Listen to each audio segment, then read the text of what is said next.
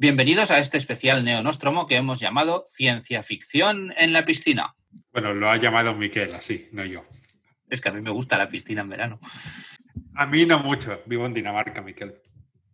Ya. Y una cosa que me gusta mucho en la piscina es leer, leer libros que sean entretenidos, que me enganchen, que estén bien.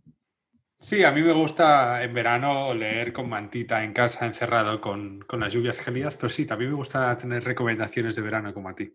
Pues por eso hemos decidido hacer este programa en el cual vamos a intentar recomendar libros que estén bien, que valgan la pena, eso siempre se tiene que dar por sentado. Sí, y además eh, no tenemos un criterio fijo, no son novedades, no son libros específicamente de un tipo de cosa, no son libros veraniegos refrescantes, son libros que hemos leído, que nos han gustado y que creemos que son ¿no? adecuados. Sí, sí que hemos intentado a lo mejor que no fuera la cosa más sesuda del mundo, a lo mejor en algún caso se nos va un poco pues la afinidad por algún libro que puede ser un poquito más denso, pero la idea es que sean agradables de leer, entretenidos y que valgan la pena, sobre todo. Bueno, Miguel, lo de no soy muy sesudo, hablo por ti. ¿eh? Aquí no, todos entramos en tu cajón. Yo siempre que hablo de no sesudo, hablo por mí. Nunca te llamaría a ti no, no sesudo. Perfecto. Bueno, pues no sé, ¿le, damos a recomendaciones? Venga, vamos a darle, ¿no? Ya veréis que tenemos unos cuantos libros, tenemos una selección de 10 libros uh, cada uno, con lo cual no nos vamos a liar mucho con cada uno, pero vamos a ver si os convencemos, al menos con algunos, no será por cosas por leer. Voy a empezar yo. Voy a empezar yo y he elegido un libro que ni de lejos es una novedad y que, como dentro de lo que es la, la idea esta de ciencia ficción, ciencia ficción no, literatura fantástica de calidad, pero digamos, tirando a lo polomitero, he elegido uno de mis favoritos, que es El Imperio Final de Brandon Sanderson. El Imperio Final es el, el primer libro de, la saga, inicialmente era una trilogía, pero ahora va más, más allá de eso, de la saga de Nacidos en la Bruma, Mistborn, pero tiene la gracia para mí que se puede leer de forma independiente, tiene un final un poco abierto, pero que es muy satisfactorio, ah, entonces lo recomiendo mucho como primer contacto con Sanderson. Es un libro entretenidísimo, ah, que engancha desde el principio, que no mm, tiene descanso, o sea, que te atrapa desde el principio y te tiene en sus garras hasta que se acaba y me parece que es un giro interesante a la idea del, camino del héroe. Yo estoy, estoy muy de acuerdo. Yo es eh, de los primeros libros que me leí de, Sanderson, me lo leí hace a lo mejor nueve años, ¿eh? O sea, es un libro que tiene, tiene ya su recorrido y, muy guay. Es un libro muy chulo, muy divertido. Es, es largo, de hecho creo que es de los que vas a recomendar, si no me equivoco, el más largo. Pero vale la pena, vale la pena porque es súper, súper entretenido, como dices. Esto es súper divertido y Sí, yo creo que está las mejores puertas para entrar a Sanders. Sí. Sí, sí, sí, sí, Yo voy a recomendar una novedad, de hecho es una novedad que todavía no está a la venta, pero a lo mejor para cuando escuchéis este podcast ya lo estará. Eh, pero yo he tenido la suerte de leerme el libro antes, que es eh, la, última luz de Tralia de, de Isa J. González. Es un libro de ciencia ficción muy cortito que va a salir en Crononauta. Es una, novela corta de 150 páginas aproximadamente, que sigue un poco la estela de libros como eh, El largo viaje a un pequeño planeta iracundo de Becky Chambers. Es una tripulación que está en la nave y, se habla mucho de, la identidad, de cómo dos eh, razas que aparentemente están eh, enfrentadas por, el contexto histórico, ¿no? por, a nivel histórico, tienen que trabajar juntas estas dos eh, razas para los, los testianos y, los, y, un humano para, para, sobrevivir en el espacio. Bueno, habla mucho de la, de la amistad, del amor, de, género. Está muy chulo, es un, es un libro muy sencillito, muy, muy, muy, entretenido. Me parece una lectura súper de verano, además. Yo este lo tengo muy, en el foco. ¿eh? No, he tenido la suerte de leerlo todavía, pero es de los que me compraré prontito, prontito a la que salga y que durante... Puedes reservar y te viene con, con, como decía Cameron Harley, con swag, es decir, con pines, con, con cosas, pegatinas y cosas así. Te digo, swag, como dice Cameron Harley. Sí, libros con cosas uh, siempre está bien. Además, Isa es amiga, con lo cual lo voy a leer doblemente a gusto. Sí. Muy bien, yo mi siguiente libro también es un libro de ciencia ficción. Eh, lo he leído hace relativamente poquito y de hecho es uno de los próximos que, tengo pensado reseñar en detalle en el podcast. Ah, es un libro que se llama Autónomos de Annalil Newitz. Me parece que en España está publicado, mm, yo diría que está publicado por Minotauro y, que además con traducción de aquí el compañero. ciencia ficción muy, muy, muy, muy interesante. Eh, de, en un futuro relativamente cercanos con con androides, robots, inteligencias artificiales muy desarrolladas y que yo creo que estudia muy bien cuestiones de género, cuestiones de eh, uso de fármacos, desarrollo de fármacos, patentes, nuevas invenciones y relaciones con la, digamos, tiene un punto, no cyberpunk estrictamente hablando, pero, pero sí de, este, de rebelión, ¿no? de, pues, enfrentarse a las grandes corporaciones. Muy recomendable. Justo te iba a decir que para mí es eh, Cyberpunk bien hecho. Es decir, Cyberpunk que huye de la estética Cyberpunk, que huye del neón, de, los detectives noir. Y es Cyberpunk que básicamente es eh, un grupo de, punks, de, rebeldes, de, antisistemas, intentando ir eh, contracorriente al sistema establecido, que básicamente es esto que has dicho tú.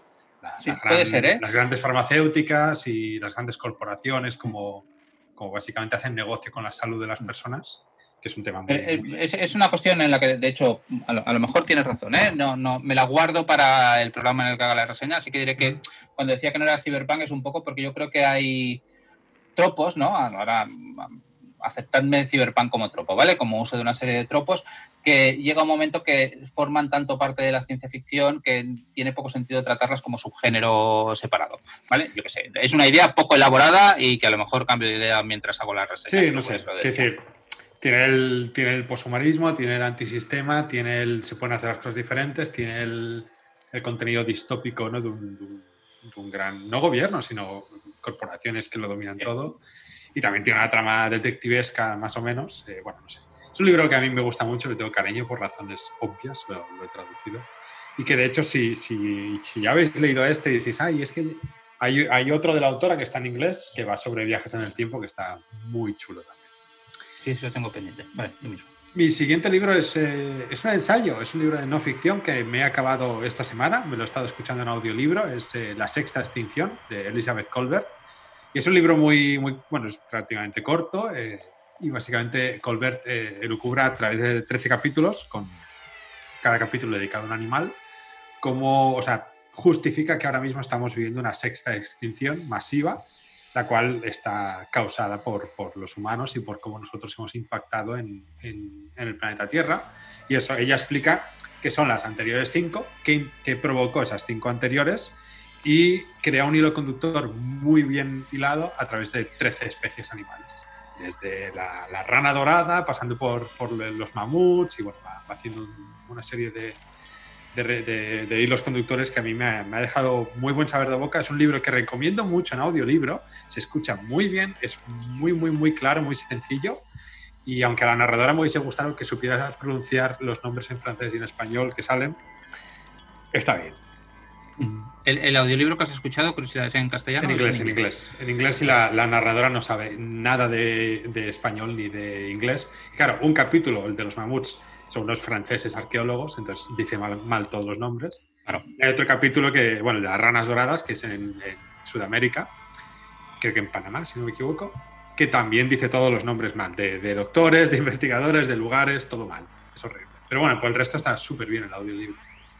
Yo este lo leí hace años en, papel y, y, claro, en mi cabeza seguramente los nombres en francés también sonaban mal, pero me daba igual porque en mi cabeza. Es un libro que también recomiendo mucho. Yo en clase, bueno, de las asignaturas que doy es biología en cuarto de eso y es un libro que utilizo, se lo explicaba a Alex antes de grabar, para hacérselo leer a los alumnos que quieren o subir nota o recuperar una parte o algo, porque creo que vale mucho la pena para entender ideas de biodiversidad y del antropoceno y el impacto que tiene el ser humano. Cambia un poco tu forma de, entender y como ejemplo de escritura de divulgación científica, ¿no? porque en realidad es una especie de investigación periodística que hace ella entrevistando a sí, está muy muy bien, vale mucho la pena. Es como un artículo muy largo, muy largo. O sea, tiene, un, tiene un estilo además, a veces se pone muy personal, muy narrativo, de fuimos a la selva y fui por aquí y fui para allá, es muy descriptivo, muy y entonces luego entra con los datos científicos. ¿no? Está, está muy bien, muy recomendable, muy, muy ameno me sumo a la recomendación. Elizabeth Colbert eh, es una muy buena reseñadora de divulgaciones científicas. En revistas como el New Yorker y sí, sí, sí, sí, a veces en el New York Times. Yo he leído alguna reseña por casualidad, ¿eh? sin buscarla que, ostras. Y, es, es, una señora que yo creo, yo no la he seguido, pero que debe ser interesante. Vale, eh, mi siguiente recomendación vuelve a hacer, a ser ciencia, ciencia, ficción y es un libro que no es novedad, de hecho es uno de los con los cuales se, se inició prácticamente la colección Fantasy que en paz descanse, y es Cuchillo de agua de Paolo Bacigalupi. Es mi novela favorita de Paolo Bacigalupi, ¿no? Y, presenta un futuro cercano, ¿no? Tiene un poco que ver, viene a colación también del libro que acaba de hablar Alex, porque tiene que ver con el impacto del ser humano, ¿no? el cambio climático y, sobre, pues sobre el planeta, en el cual los recursos hídricos, el agua prácticamente se ha acabado y entonces se ha convertido en un bien tan precioso que se desatan guerras en torno a él, ¿no? Intenta, a través de un thriller que para mi gusto está muy bien construido, te va a te va retratando qué pasa en Estados Unidos a raíz de esta situación, de la tensión que supone que no haya agua. Muy bien, yo lo recomiendo mucho este libro y es uno de mis favoritos de ficción de los últimos años. Sí, yo una pequeña corrección. Este libro no es de los primeros de Fantasy, de hecho es de 2016. El primero de Fantasy, que también es de Bacigalupi, eh, era los relatos, la bomba número 6 y otros relatos. Tienes que también está muy bien, sí, sí, sí. Em, yo no puedo con Bacigalupi, me crea una ansiedad tremenda. Es tan realista, es tan cercano, es, es, un futuro, es un futuro tan, tan, tan cercano, tan plausible, que da un miedo tremendo, da un miedo, a mí me causa ansiedad, no puedo con sus libros, me agobian, me, me agobia mucho. Quitando que La chica eh, mecánica no era el mejor libro a nivel narrativamente hablando, este libro me, me creó una ansiedad tremenda, o sea, tenía set leyéndolo. Totalmente de acuerdo, o sea, es un libro que da mucha sed, o sea, genera esa ansiedad, pero yo creo que es porque mm. está bien hecho, o sea, consigue generarte una ansiedad que es la ansiedad que, jolín, que esa real. A mí la chica mecánica no me gusta especialmente, es una novela que se me muy pesada, creo que tiene buenas ideas, pero que Que si no me equivoco, además este libro está traducido por Manuel de los Reyes, ¿no? Correcto, sí, sí. Nuestro, nuestro gran traductor de género. Sí, sí. Bueno, está, o sea, es un, es un, buen libro. Simplemente que tenéis que tener en cuenta que leerlo en verano a lo mejor puede tener doble efecto, ¿no? Y de hecho con una cervecita al lado. Sí, de hecho, por eso yo recomendaba el de la sexta extinción, porque también ayuda un poco a reflexionar sobre cómo actuamos en verano, que es cuando quizá nos preocupa un poquito menos lo del, lo del eh, medio ambiente. Y a lo mejor Cuchillo de Agua también es por eso un buen libro, ¿no? Porque también te ayuda a reflexionar a qué impacto estamos teniendo con viajar, con malgastar, con vivir la vida un poco veraniega y todo eso. Sí, yo, yo una de las cosas que creo que es una virtud de la libro es que sobre, del libro es que sobre todo es un thriller, es un thriller que funciona, o sea, tiene todo eso, pero no es un libro que pretenda ser didáctico en el sentido de que no te está leccionando, no es un libro de infodam, no es un libro de te estoy intentando transmitir un mensaje de forma muy explícita. Tú lo ves porque es la realidad en la que viven los personajes, pero es una historia de trama de personajes que está muy bien construida. Mm. Sí, mi siguiente libro es otra novedad que de hecho ha salido ahora, hace nada, hace una semana o así, que es, eh, lo voy a decir en catalán, porque el título es en, catalán, es La maestra d'Alter y la investigadora, de Alice de Bodar. Este libro lo ha publicado Maimés y es una, es una colección de cuentos que he tenido la suerte de, prologar y me hace mucha ilusión recomendarlo, pues no solo por eso, porque me vais a poder leer en mí, no, no solo porque me vais a poder leer a mí, sino porque podéis leer a, a de Bodar con algunos de sus mejores relatos y, una novela corta, que es la que da nombre al, título, la, maestra de té, la investigadora. Eh, ciencia ficción, detectives, eh, magia tecnológica, no digo más, y todo ello ambientado en, eh, el universo de Shuya, que es un universo donde bastante amplio, es, es, brutalmente amplio, es decir, no esperéis una saga a lo Brandon Sanderson, donde ella ambienta todas sus novelas. Tiene una especie de, ucronía donde ella empieza, en la cual China descubrió Estados Unidos, bueno, América, el continente americano, antes que, Occidente. Y a partir de ahí ella desarrolla, bueno, básicamente China o Vietnam como superpotencias. Y estos relatos en general están casi todos ambientados en un futuro espacial, por eso. Em, muy guay, muy chulo, muy entretenido. Es un poco difícil de entrar en el sentido de Aliet no ofrece concesiones, sino que tú tienes que concentrarte en la lectura, tienes que está lleno de dobles significados, es una escritura eh, para mi gusto muy muy muy inteligente. Aliet siempre deja mensajes ocultos, siempre hay una doble lectura y eso hace que la lectura, pues eso, a lo mejor no es lo mejor para tomarte una cerveza con todo el ruido de la piscina, ¿no? Como decías tú, pero, pero a lo mejor sí para, para cuando sales de la piscina y dices, uy, necesito algo un poquito más, más difícil, más elaborado. Sí, esta le echaré un vistazo. A mí alguien debe dar me gusta, pero la he leído siempre de forma muy desordenada. No mm. me faltan muchos libros, he, ido leyendo relatos, o sea que este además lo saca Maimes, que me fío mucho de su criterio y apuntado. claro, también es cierto que Aldi no tiene eh, novelas en Chuya. Todo lo que hay en Chuya son relatos cortos o novelas cortas. Entonces, eh, claro, es difícil llevar un orden porque lo va sacando todo en revistas, en, antologías varias. Es difícil. Por eso hasta este tipo de antologías traducidas que antes lo hizo Fatal Libel y lo hace Maimes, son, son tan importantes porque reúnen cosas que están desperdigadas. Entonces. Sí, además yo lo he dicho a veces, yo soy un muy mal lector de relatos cuando no sale en el libro. Si me sale una antología, sí, sí que lo leo, pero no, no voy a buscar, a no ser que me recomienden algo súper concreto, no voy a buscar las revistas porque estoy perdiendo tiempo de leer novelas que me interesan más. Y de todos modos, solamente por si alguien no lee en catalán y quiere leer Alien de Bodar, podéis ir al blog de Marcheto, que ya tiene muchísimos relatos de Chuya traducidos y son todos descargados, o sea, podéis descargar gratis en, EPUB. Y eso, para por si os queda la curiosidad. Muy bien, em, yo el siguiente que recomiendo vuelve a ser ciencia ficción y luego dejo un rato descansar la ciencia ficción hasta el final de la lista. Es un libro del que ya hemos hablado en el podcast La Brigada Luminosa de Cameron Harley, que además lo podéis encontrar en castellano y en catalán, según desde donde leáis, y que es un libro muy, muy, muy, muy interesante. ¿no? Es ciencia ficción bélica con un espíritu crítico importante, tanto hacia la guerra en sí misma y también hacia la antes hablábamos de las corporaciones, pero en este caso también, ¿no? En el entorno de una especie de distopía hipercapitalista en el cual eres eh, propiedad más o menos de las corporaciones, ¿no? Como también crítica a la tradición de la ciencia ficción bélica, ¿no? Con muchas referencias a tropas del espacio, se ha convertido casi en un lugar común hablar de tropas del espacio cuando se habla de esto, pero sí, es una crítica explícita de tropas o, o, un diálogo explícito con tropas del espacio, también a la de la guerra interminable, ¿no? Y a otros clásicos del género. Es una historia curiosa, muy, muy bien construida, que yo creo que, vale mucho la pena leer. O sea, no, voy a decir que sea una novela perfecta, pero es una de las obras de ciencia ficción de los últimos años que yo creo que, ha intentado hacer una cosa nueva con un género que tiende a estar un poco manido. Yo la recomiendo mucho. La Brigada Luminosa de Cameron Harley. Sí, yo no tengo mucho más a comentar que me hayas dicho. Es un libro muy, muy potente, muy, no sé, creo que la voz de Cameron Harley es una, es una autora que no, ofrece concesiones, va a saco y lo tiene muy claro y, es, brutal. Yo el adjetivo que siempre pongo a los libros de Cameron Harley es brutal. De hecho, dudé, yo quería poner un libro de Cameron Harley, lo tenía claro, y dudé entre poner este y poner Las estrellas son legión.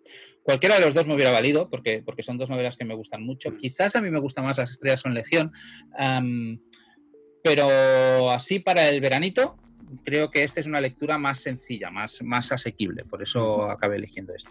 Sí, el otro es más, además un pelín más gore.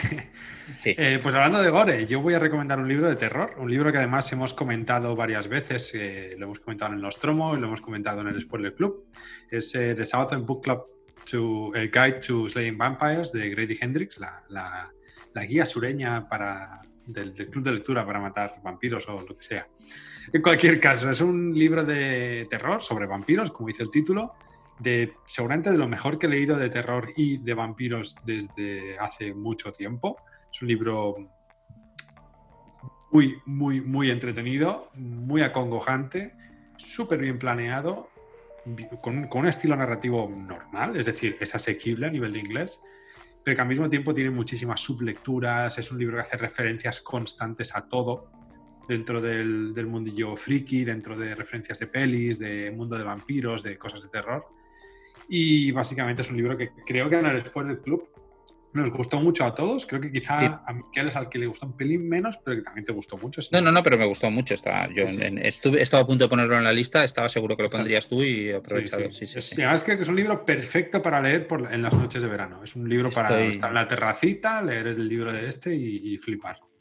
Sí, sí, estoy muy, muy, muy de acuerdo. De hecho, yo creo que posiblemente ha sido de los títulos que más consenso ha generado en el, sí. en el Spoiler sí. Club. Sí, sí. ¿no? Muy bien. Yo voy a recomendar uno viejecito, uh, pero que creo que para verano es perfecto. Como te escuche, libro... como te escuche, Mark, te revienta. ¿Por qué? ¿Qué he dicho? Viejecito. Al libro, al libro. Él es, claro, pero si el libro es viejecito, es que Marta también es viejecito. Bueno, es más viejecito que yo, creo. O sea, que, que se le va a hacer. A lo mejor no, ¿eh? a lo mejor es más joven que yo. Ahora, ahora tengo la duda. Eh, si, ya le, si escuchas esto, Marc, que no sé si escuchas el podcast, eh, yo soy del 76. A, partir de, a partir del 76 para, del 76 para abajo, todos sois viejecitos, ¿vale? Eh, el año de la plaga no es una novedad. De los que tenemos aquí comentados, seguramente es el libro con más recorrido. Bueno, está Akira, Akira, perdón, me he adelantado. Hay un libro, ah, o sea, una obra aquí que tiene más, fuera, más recorrido. Sí. Em, el año de la plaga, el año de la plaga de Mar Pastor. Yo a Mar Pastor le reivindico, es un autor que creo que desde el punto de vista del género vale la pena mucho y que últimamente en Cataluña sí que se le está leyendo, pero como el, último libro al menos no se ha traducido al castellano todavía, ah, bueno, pues creo que para ir haciendo boquita, vale la pena leerlo. El año de la plaga es como revisitar, no es una especie de remake de, la invasión de los ultracuerpos, ah, ambientada en Barcelona, con uno de sus personajes o familias de personajes recurrentes, que es la familia negro, y es súper divertido y súper friki, lleno de referencias. Hay una película que no he visto, con lo cual no la puedo valorar, pero la novela es eh, novela de verano perfecta para pasarlo bien, reírte, engancharte con una historia muy bien narrada y si vives en Barcelona o cercanías, encontrar un montón de, ubicaciones que te van a ser familiares, seguro. Año de la plaga de Mar Pastor. Pues este es el único de Mark, no, perdón, este y Montecristo no me los he leído, así que no puedo comentar nada. A ti te va, este te iba a gustar. son los únicos libros de Mark que me faltan, pero estoy muy de acuerdo que Mark es una de las figuras prominentes del género en, en catalán. Y bueno, vale muchísimo. Es un escritor brutal. El último libro que sacó es eh, El Sánchez Admiran. Es tremendo. Es, es una destreza narrativa brutal. Sí, sí. Este yo diría que es el, el, segundo publicado, ¿no? O el tercero. Ahora no me acuerdo si viene antes la, la, Mala Mujer o este. El de Montecristo. A mí me gusta, pero lo veo más como una primera novela. O sea, no, no me gusta, me convence menos que otro. Mm. Y El Año de la Plaga eh, está súper bien narrado pero es una, desde mi punto de vista, es una obra más ligerita que otras que hemos ido diciendo aquí, o, desde Farista, o el Rancho San Mirán, o, la Maradona mismo, ¿no? O sea, es muy, muy divertido, pero que tiene una intención diferente. yo creo que es el libro friki de momento, mientras a, faltas de, a falta de leer el último, el que está a punto de salir, es el libro friki, de verdad, de Mar Pastor. Mm-hmm. Pues yo voy a comentar, tocaba de comentar uno divertido y voy a comentar uno muy mal rollero que en su momento no me acabó de convencer, pero con el tiempo y pensando en el libro, la verdad es que muchas de sus historias se me han quedado eh, grabadas. Es un libro de anagrama que se llama El niño con mi alana, de Cristina Sánchez Andrade. Es un libro de relatos que además yo creo que los relatos en verano funcionan bien entre ratito y ratito. Eh, entre cerveza y cerveza. Y es un libro de relatos ambientados todos en, una Galicia rural, eh, muchos de ellos en, la posguerra o durante la guerra civil. Creo que durante, no, pero durante, después en la posguerra sí que hay bastantes. Y son libros muy mal rolleros con un, ese fantástico más eh, de realismo mágico, quizá diríamos, ese fantástico que a veces asoma la cabecita pero no acaba de. Y bueno, hay relatos de pérdida del padre, de niños eh, desamparados, de traición, de, policía corrupta, de políticos corruptos, de, muerte directamente. Son libros, es un libro muy, muy, muy macabro, muy mal rollero. Eh, por ejemplo, hay un relato, creo que es el primero o el segundo, en el que un niño eh, le desaparece un cordero que tenía él, como una especie de, cabra que tenía él como adoptada, y hacia el final del relato se le, se le se le, eh, no coagula, se le, bloquea el intestino y es porque había estado comiendo lana. Bueno, no te explican nunca, además es eso, nunca te explican mucho por qué. Es un poco como los relatos de Samantha Shevlin, así como tiene algo raro, hay algo raro y te quedas tú con, la duda, ¿no? Y creo que por eso no me acabo de convencer en su momento, pero me he dado cuenta que los relatos se me han, se me han quedado mucho, recuerdo mucho los, textos y me lo leí en, en diciembre este libro de este año, es decir, hace siete meses. Así que bueno, yo creo que es un libro interesante, es muy, muy, muy cortito, son 200 páginas, creo que son 8 o 9 relatos en total. Y creo que vale la pena por escuchar una de esas voces que son de género, pero que no son de género. No sé si me explico. Sí, sí. A mí los libros mal rolleros tienden a darme un poco de pereza, pero, pero sí, este tiene, tiene buena pinta, aunque es verdad que la lana en verano apetece menos, pero, pero, tiene, pero tiene buena pinta. Sí, de hecho, estaba antes, mientras preparaba el programa, eh, Marina, eh, nuestra compañera de el Club y mejor ilustradora, mejor persona, ponía, esta colección de cuentos es de las cosas más incómodas que he leído en mucho tiempo. Es que es un, es un libro muy incómodo, es, da mal rollo. Vale. pues a, veces apetece leer algo incómodo, con lo cual lo guardo para entonces. Ahora no. Ahora este, este no va a ser el primero que lea de tu lista, pero vale. El primero que lea de tu lista, tengo que decir que casi seguro que va a ser el de Isa, el de la última luz de Tralia. Vale. Em, vale, mi siguiente libro tiene algún punto en común con lo que tú decías, en el sentido de que es un libro que cuando lo leí quizá no me entusiasmó, sí que me gustó, pero no me entusiasmó. Y en cambio es un libro al cual vas pensando, ¿no? Eso a veces lo tienen los libros que tienen una digestión lenta o el lector necesita procesarlo y a mí con esto me ha pasado un poco. Es quien teme a la muerte de Nedio Corafor. Está escrito originalmente en inglés, pero existe una edición en castellano y existe una edición en catalán. Y bueno, yo creo que yo, yo me gusta sobre todo por mm, como puerta de entrada a, una autora que yo creo que se va a volver aún más relevante de lo que es, que es Nedio Corafor, ¿no? Es una ah, escritora de estas de ahora que se habla mucho de, la diversidad de las voces dentro del de, eh, mundo de la ciencia ficción, ¿no? Es una escritora de raza negra, mujer, quiere decir que están introduciendo, y además que, recoge una tradición africana que no era la habitual dentro de las historias de ciencia ficción, fantasía, con lo cual tiene un interés adicional, ¿no? Más allá de que la mujer escriba bien y sea una buena escritora, tiene una serie de ideas y una serie de, recursos narrativos a los cuales quizá no estamos acostumbrados y que le dan, yo creo, un interés adicional. ¿no? Siempre vale la pena conocer cosas nuevas. En este caso, Quien teme a la muerte explica una historia que a veces también es bastante incómoda ¿no? y nos está explicando en primera eh, persona la historia de una niña al principio, o Nie Songwo, ¿no? que es la hija, o sea, ha sido producto de una violación que sufrió su madre ¿no? y en su etnia, en la tribu en la que ella vive, eso te marca con un estigma bastante importante. ¿Vale? Con lo cual ella vive una vida más o menos difícil y de golpe, a, más o menos alrededor de la adolescencia, descubre que puede hacer magia. Y eso abre la puerta a una aventura que la llevará a conocer, a buscar a un brujo y una serie de aventuras ah, que, van... Mm, ilustrando más o menos o explorando, ¿no? con un fuerte componente de fantasía, cuál es el papel de la mujer en algunas sociedades tradicionales africanas. Yo creo que es un libro bastante interesante que eh, que vale la pena leer. No es el más ligerito de los que he puesto en la lista, pero sí que me parece que es un libro que en verano puede atrapar y se tiene el tipo para dedicarle la atención que se merece. Sí, no tengo mucho que añadir, simplemente decir que, antes me decías, no sé qué, dos libros mal rolleros. A mí este libro me parece bastante, bastante macabro también, muy mal rollero, con personajes que lo pasan muy mal, con mucho trauma y mucha superación de esos traumas también. Pero bueno, un, libro sí recomendable y yo creo que también es una buena lectura de verano, sí, estoy de acuerdo. Pues nada, voy yo con el libro más viejo uno de todos, y de hecho no es un libro per se, es un cómic, es un manga. Voy a recomendar Akira de Katsuhiro Otomo, y lo voy a hacer por un motivo.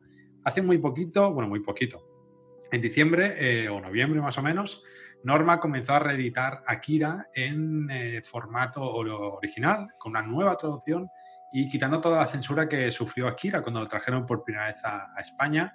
Es decir, tiene todas las viñetas completas, tiene el texto que faltaba, eh, dibujos que estaban medio borrados, incluso viñetas redibujadas desde cero.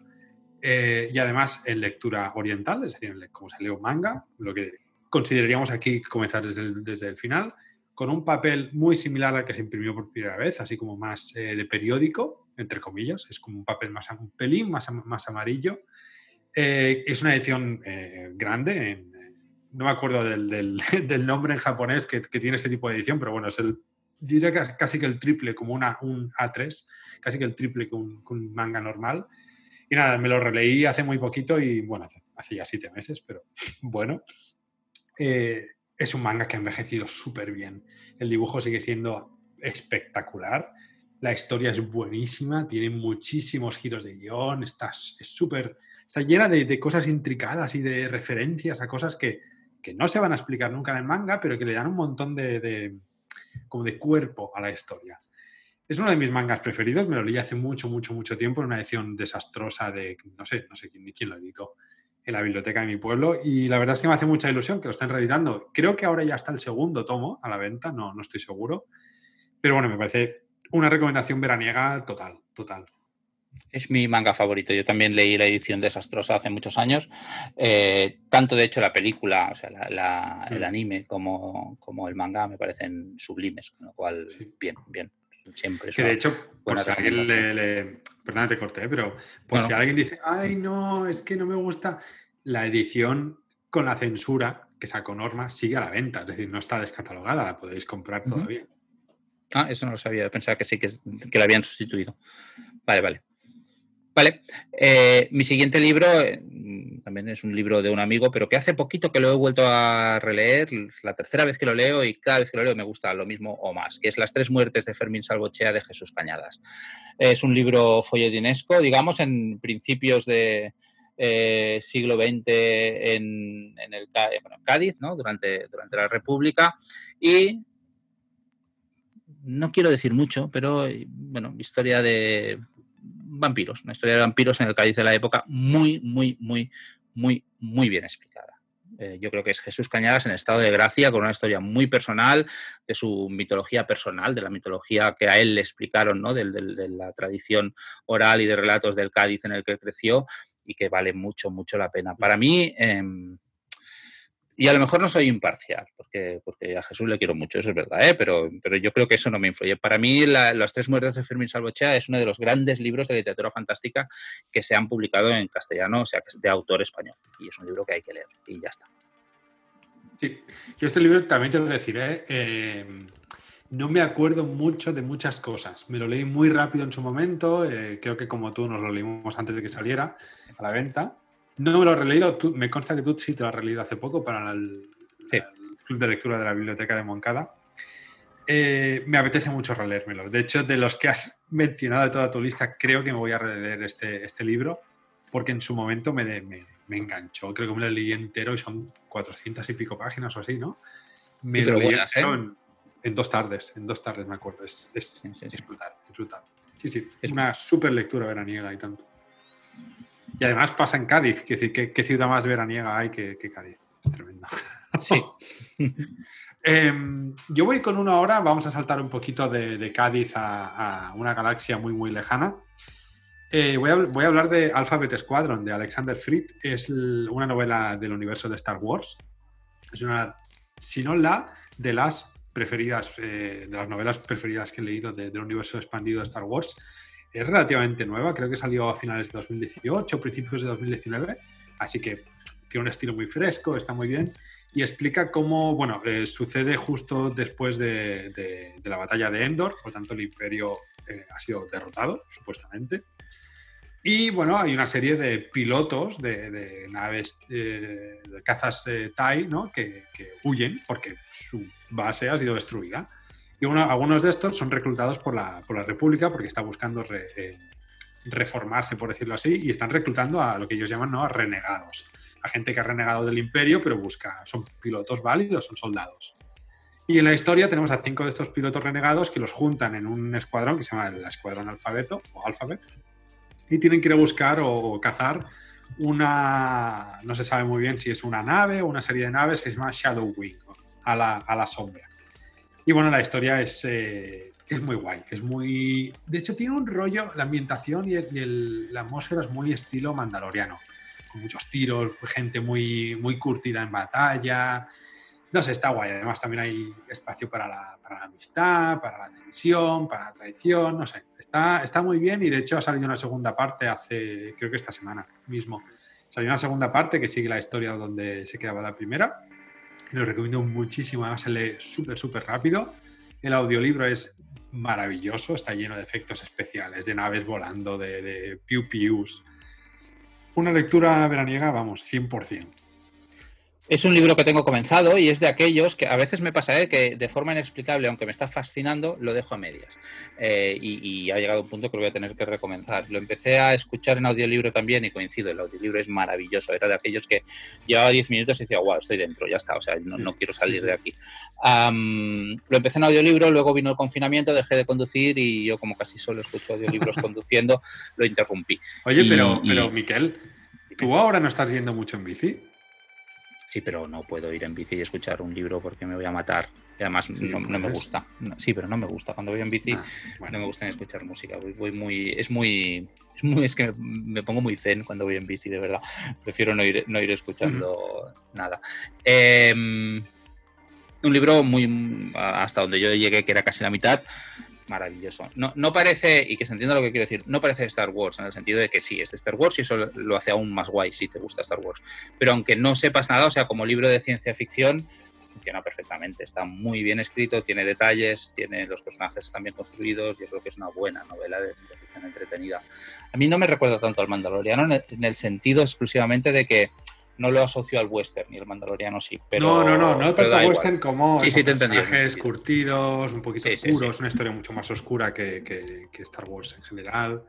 No es tan juvenil, quizás son una de las historias más adultas dentro del universo. Estoy de acuerdo. Sí, sí, sí.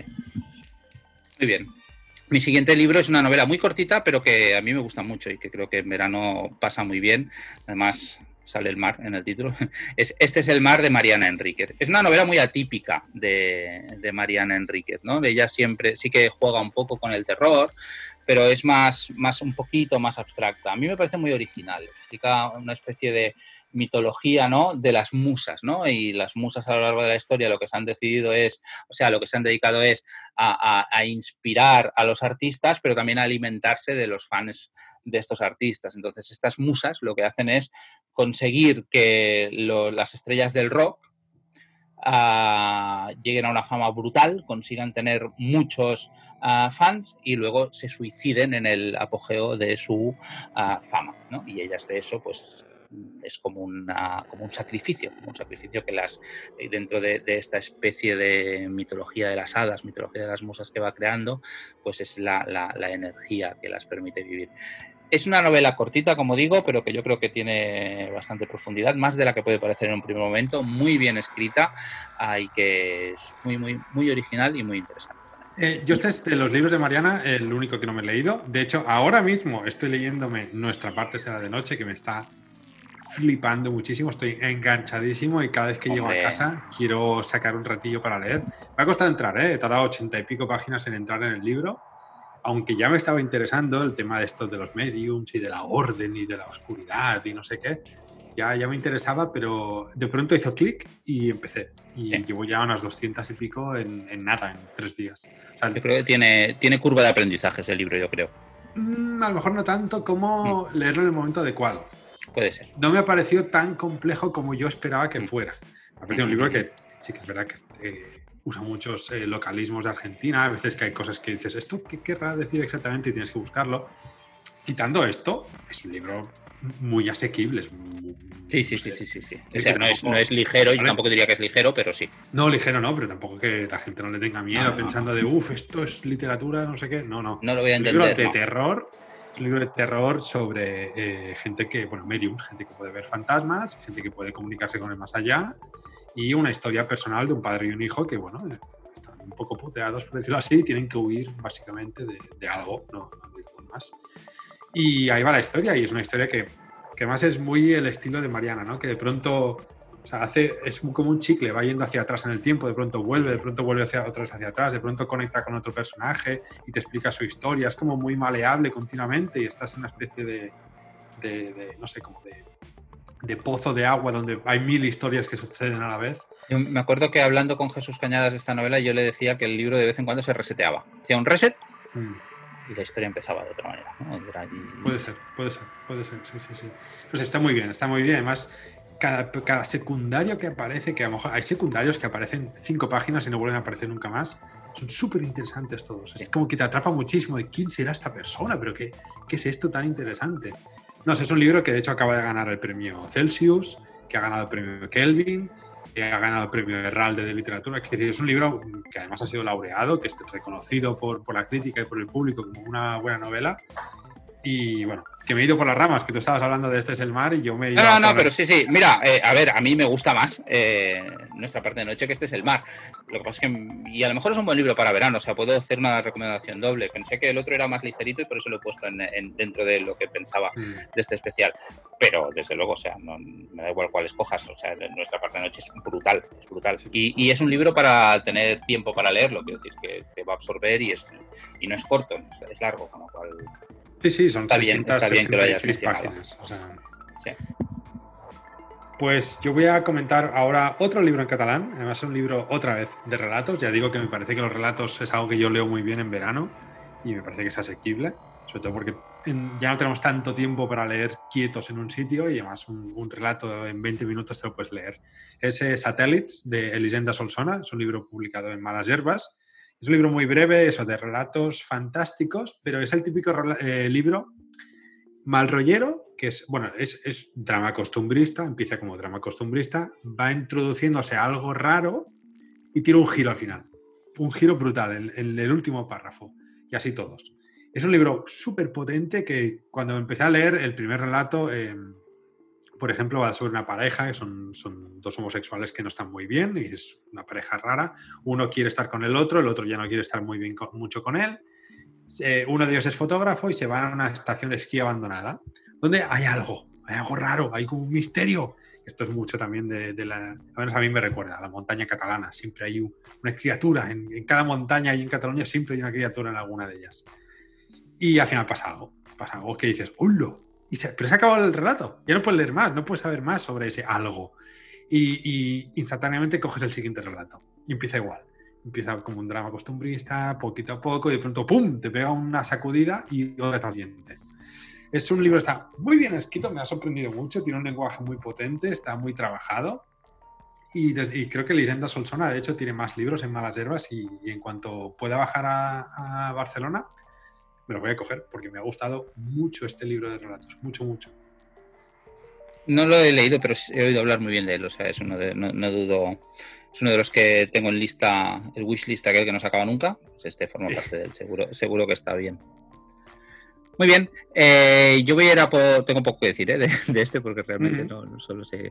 Vale, eh, el siguiente es un libro que yo diría que hemos comentado en algún en algún neonostromo hace tiempo, ¿no? También tiene un poco de recorrido ya. Es un libro que yo creo que, del, que, tengo la sensación que, después de pasar de ser una novedad se, se, le olvida un poco, pero que yo creo que vale la pena desde el punto de vista de la ciencia ficción, que es Hijos del Dios Binario de David Begil. David Begil tiene novelas de samuráis que, digamos, son, son más elaboradas y que desde el punto de vista literario yo creo que son mejores. Pero El Hijos del Dios Binario es una novela chula, es una novela chula con ideas muy buenas y que dentro de, lo que es la ciencia ficción de futuro cercano, ¿no? de ciencia ficción a 10, 15, 20 años vista, pues vale mucho la pena porque está muy bien investigada y tiene mucha habilidad para ir introduciendo una serie de tecnologías que son muy fáciles de imaginar a día de hoy, ¿no? son muy fáciles de imaginar que esto va a acabar siendo así dentro de una trama de investigación periodística que está bastante chula. bastante chula. Ahora no estoy seguro ¿eh? si lo hablamos en Neonostromo, pero si no es así, recomiendo eh, ir, recuperar aquella reseña. Ah, tiene algún toque cyberpunk, ¿no? Y es dentro de, bueno, están buscando mm, un objeto desaparecido, ¿no? Eh, y David Regil escribe muy bien. O sea, dentro mm. de, lo que es así, literatura de verano, esto se acerca al fórmula bestseller con algo más. Sí, yo reconozco que, bueno, me lo leí en su día y lo, lo reseñé. No sé si lo reseñamos en los tromos, yo al menos en mi blog seguro, pero es posible que también fueran en los tromos, hacía tanto. No me acuerdo mucho, sé que había unos niños, una especie de orfanato. Sí, sí, sí, sí, Y una trama de, de, muy de thriller, ¿no? Muy, muy de. Sí no me acuerdo de más, pero sí, lo recuerdo como una muy buena lectura y que me lo pasé muy bien. Mm. Yo es un libro que, he regalado a, amigos que, que, no son especialmente lectores de ciencia ficción, pero que son lectores, y que siempre les ha sorprendido y les ha gustado. Seguramente si lo lees desde el punto de vista de la ciencia ficción, eh, si eres muy aficionado a la ciencia ficción, a lo mejor se te queda un poco corto porque yo creo que aquí lo importante es la trama detectivesca, no es de detectives, pero la trama, digamos, la investigación. Pero sí que creo que, David Begil puso mucho esfuerzo en, imaginarse un futuro y en, hacerlo muy verosímil. Y a mí sí que me interesó esta parte, yo creo sí que vale la pena. Sí, sí, además David es un escritorazo, tiene una, habilidad tremenda. Sus libros de ficción histórica en Japón lo petan mucho, que, vale la pena, sí, sí. Eh, yo voy a pasar a otro, mira, otro autor de local, ¿no? Vamos ahora con eh, una novela de fantasía épica que se llama El Arcano y el Jilguero, de Ferran Varela. Es una novela publicada en Transbordador. Eh, se salió en 2019. Es un libro que generó muchísimo. me sale en catalán, Rabumbori como mucho, bueno, muchísimo revuelo, Revuelo, Sí, sí, gracias. Eh, generó mucha expectación, todo el mundo hablaba de este libro, a todo el mundo le gustaba mucho y, yo me lo tardé un poquito en leérmelo por, por cosas.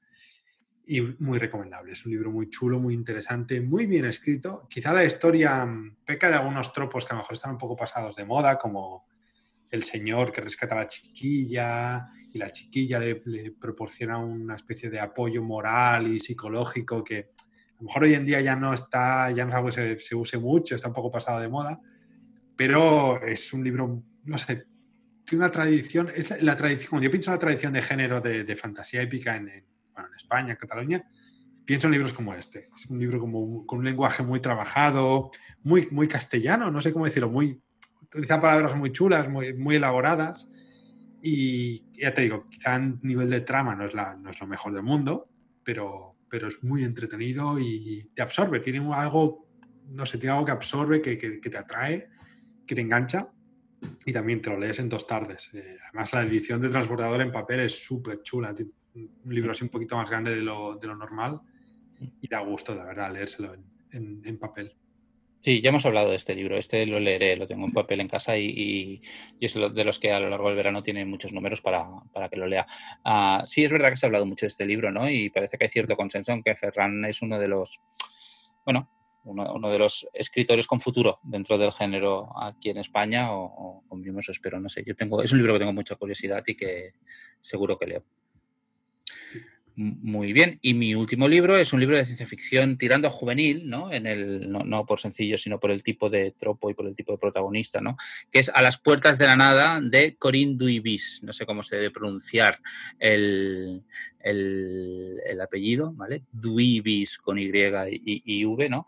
Y es una autora, diría que es holandesa ella, que escribe en inglés, ¿no? Que es la... Yo, yo la conocí y llegué al libro y disfruté el libro gracias a una de, bueno, gracias a la presentación que hicieron en, el, en, uno de los festivales Celsius de hace unos años, ¿no? Y es una de aquellas presentaciones que a lo mejor eh, no hubiera sido por ti solo, pero cuando estás en aquel lugar, pues dices, venga, vamos a ver por curiosidad y te convence la presentación y leído el libro, me convenció mucho más el libro, ¿no? Las puertas de la nada explica una historia en la cual ah, un, meteorito está a punto de impactar con la Tierra, si es que no ha impactado, porque hace tiempo que lo leí ya, y eh, me parece que sí, que ya ha impactado y entonces la, humanidad pone en marcha un plan para intentar salvar a todos los que se pueda, ¿no? Y el plan en este caso es eh, crear unas naves generacionales que nos permitan huir del planeta.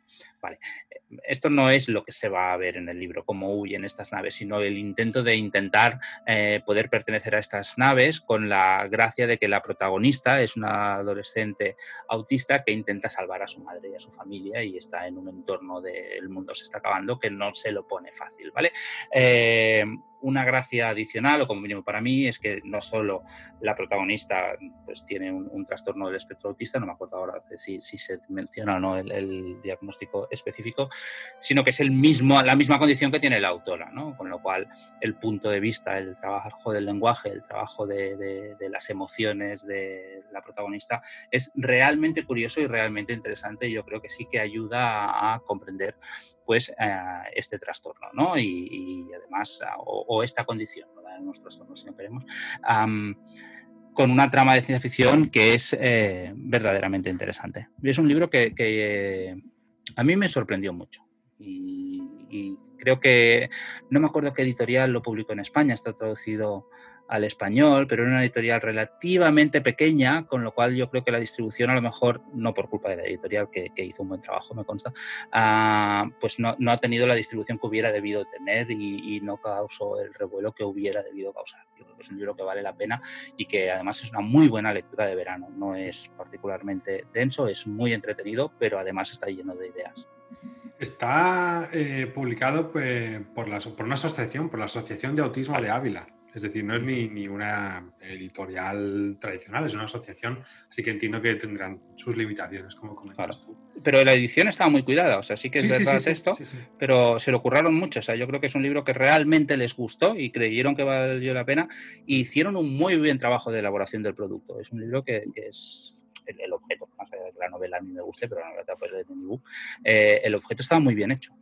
Sí, sí, sí. Yo no me lo he leído, ¿eh? yo sí que eh, me acuerdo que todos hablasteis del libro, la charla que dio ella fue súper interesante, pero aquello que dices, bueno, ya, me lo compraré, ya me lo compraré porque ahora llevo ya, llevo ya mucho gastado y no, es. Correcto, sí, sí. y bueno, me, lo tengo que leer, me lo tengo que leer, pero sí, ganas no me faltan, ¿eh? Tengo, me parece un libro súper curioso, súper interesante y, eso. Sí, sí. Lectura veraniega. Muy bien. Pues yo también voy con mi último y de nuevo nos vamos al espacio con un libro que es eh, el último que me ha acabado, que, me gustó muchísimo. Es un libro que se llama Architects of Memory, Arquitectos de la Memoria, de Karen Osborne, una, autora que, si no me equivoco, es su primer libro. que había publicado algunos relatos dentro de las revistas de fandom eh, americanas. Su primer eh, libro, novela larga, se ha publicado en Thor, además. Y bueno, básicamente es una, protagonista, Ash Jackson, que tiene una, una enfermedad terminal degenerativa eh, a causa de eh, una guerra con, una raza alienígena que se llama Bai.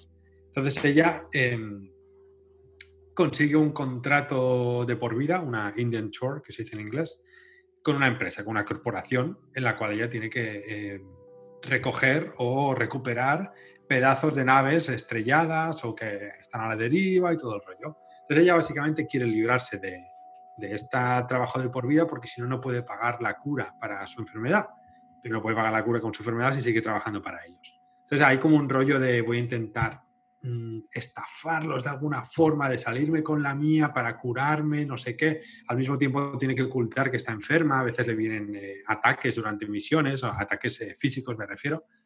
Y está muy bien, es un libro que trata muy, muy bien la, la enfermedad terminal o la enfermedad degenerativa.